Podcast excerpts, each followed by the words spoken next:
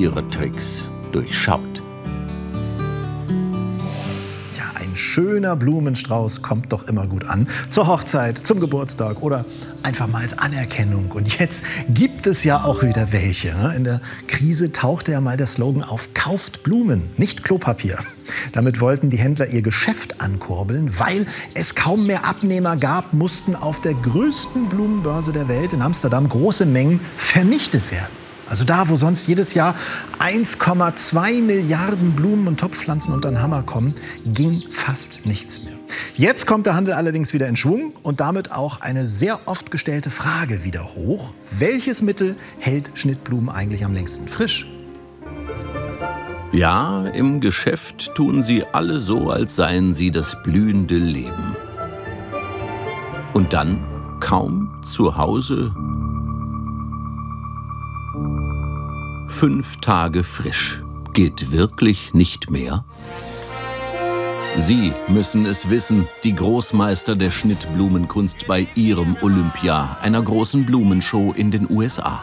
Was sagst man dann? Stefan! I'm from, Germany! Stefan Triebe! Stefan Triebe aus Hamburg hat sich 2019 in den USA in der absoluten Weltspitze platziert. Deutscher Meister der Floristen war er sowieso schon kunstvoll. Aber kann man etwas tun, um länger was von der Kunst zu haben? Zurück in Hamburg probieren wir es mit Stefan Triebe aus. Halten Hausmittel, Chemie oder Medikamente Schnittblumen länger frisch? Unsere Testblumen beste Qualität. Gute Voraussetzung, dass sie zu Hause noch einige Tage halten wird. Wir testen unter Wohnzimmerbedingungen fünf Varianten. Zuerst den Klassiker klares Wasser aus dem Hahn. Stefan Triebe schneidet die Tulpen gerade an mit einem scharfen Messer. Die Leitbahnen im Stiel liegen jetzt frei und können Wasser leicht aufnehmen. Die Rosenstängel sind fest und holzig, trotzdem nutzt Stefan nicht die Schere, die würde die Leitbahnen quetschen und den Wassertransport zur Blüte behindern. Schräg mit dem Messer angeschnitten liegen besonders viele Leitbahnen offen. Variante 2 Kupfermünze, Tipp aus Omas Zeiten. Kupfer wirkt antibakteriell, aber genug, um Fäulnisbakterien im Wasser zu erledigen? Bin eher skeptisch. Variante 3 Schnittblumenmittel aus dem Blumenladen. Enthält vor allem Zucker, extra Nährstoffe für die Blüte, aber auch für Bakterien in der Vase. Damit die sich durch den Zucker nicht massenhaft vermehren, ist auch Chemie drin, Bakterienhämmer und manchmal auch Pflanzenhormone, die Alterungsprozesse aufhalten sollen. Variante 4 Spülmittel. Das äh, ist eigentlich irgendwie auch noch so eine Sache, wo der Kunde fragt, hier sollen wir den Spüli ins Wasser machen, hält das denn ähm, dadurch besser? Ähm, das ist sicherlich irgendwie auch weit verbreitet. Ich persönlich habe es aber noch nicht ausprobiert. Bis heute. Weil Spülmittel die Oberflächenspannung reduziert, soll die Pflanze Nährstoffe aus dem Wasser schneller aufnehmen können. Mal sehen. Und in die letzte Vase kommt eine Messerspitze Potenzmittel. Ja, das für Menschen. Das ist tatsächlich was, was ich bisher noch nie gehört hatte. Mal gucken, ob sich da was tut. Israelische Wissenschaftler haben herausgefunden, das Potenzmittel greift in eine chemische Signalkette ein, die im Gefäßsystem der Pflanze ganz ähnlich wirken soll wie beim Menschen. Los geht's. Der Zeitraffer zeigt bis zum zweiten Tag kaum Unterschiede. Alle Blumen richten sich auf. Doch schon an Tag 3 erste Schwierigkeiten. Die Blätter der Spülmittelblumen wirken angegriffen. Und an Tag 4 braune Blütenblätter bei der Münze. Regelmäßig füllen wir Wasser nach. Trotzdem werden nach einer Woche die Blattenden der Tulpen überall braun. Sonst sehen sie aber gut aus bis auf die Spüliblumen. Das Spülmittel scheint die Zellwände anzugreifen. Der Grund möglicherweise ein Parfümzusatz, der toxisch wirkt. Zehn Tage sind um. Endkontrolle.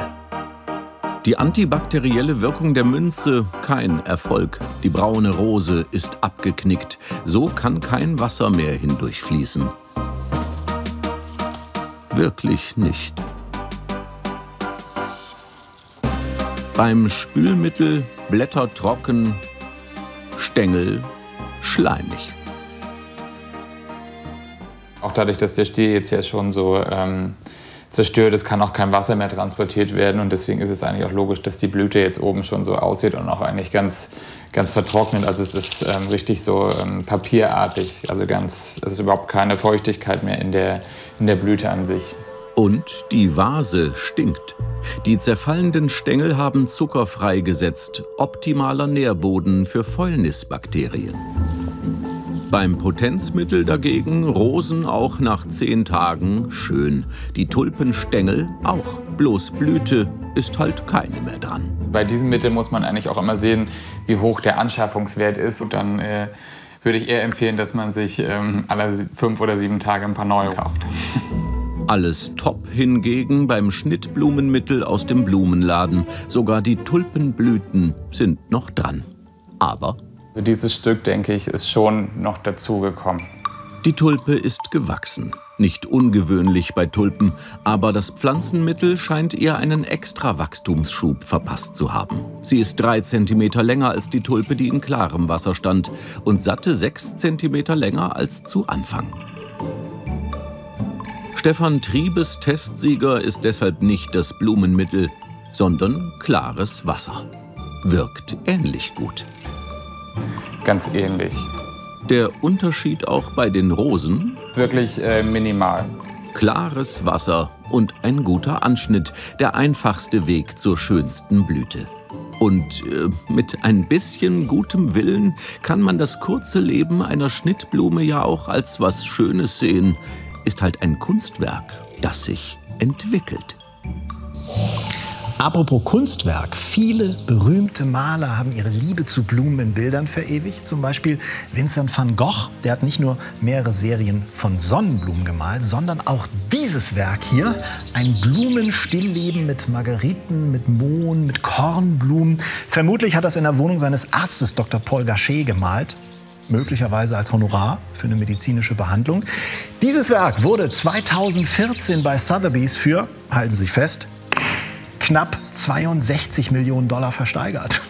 Dafür könnten Sie Ihre Lieben ein ganzes Leben lang jeden Tag mit einem wirklich üppigen Blumenstrauß beglücken. In diesem Sinne, machen Sie es gut, bis zum nächsten Mal und denken Sie an uns. Es wie Samstag, Baby Wissen. Tschüss. Prothesen, die Gedanken in Bewegungen übersetzen können. Klingt nach Science Fiction. Doch künstliche Intelligenz macht's möglich wo uns KI hilft und wo sie zum Problem werden kann. Nächstes Mal bei W wie Wissen.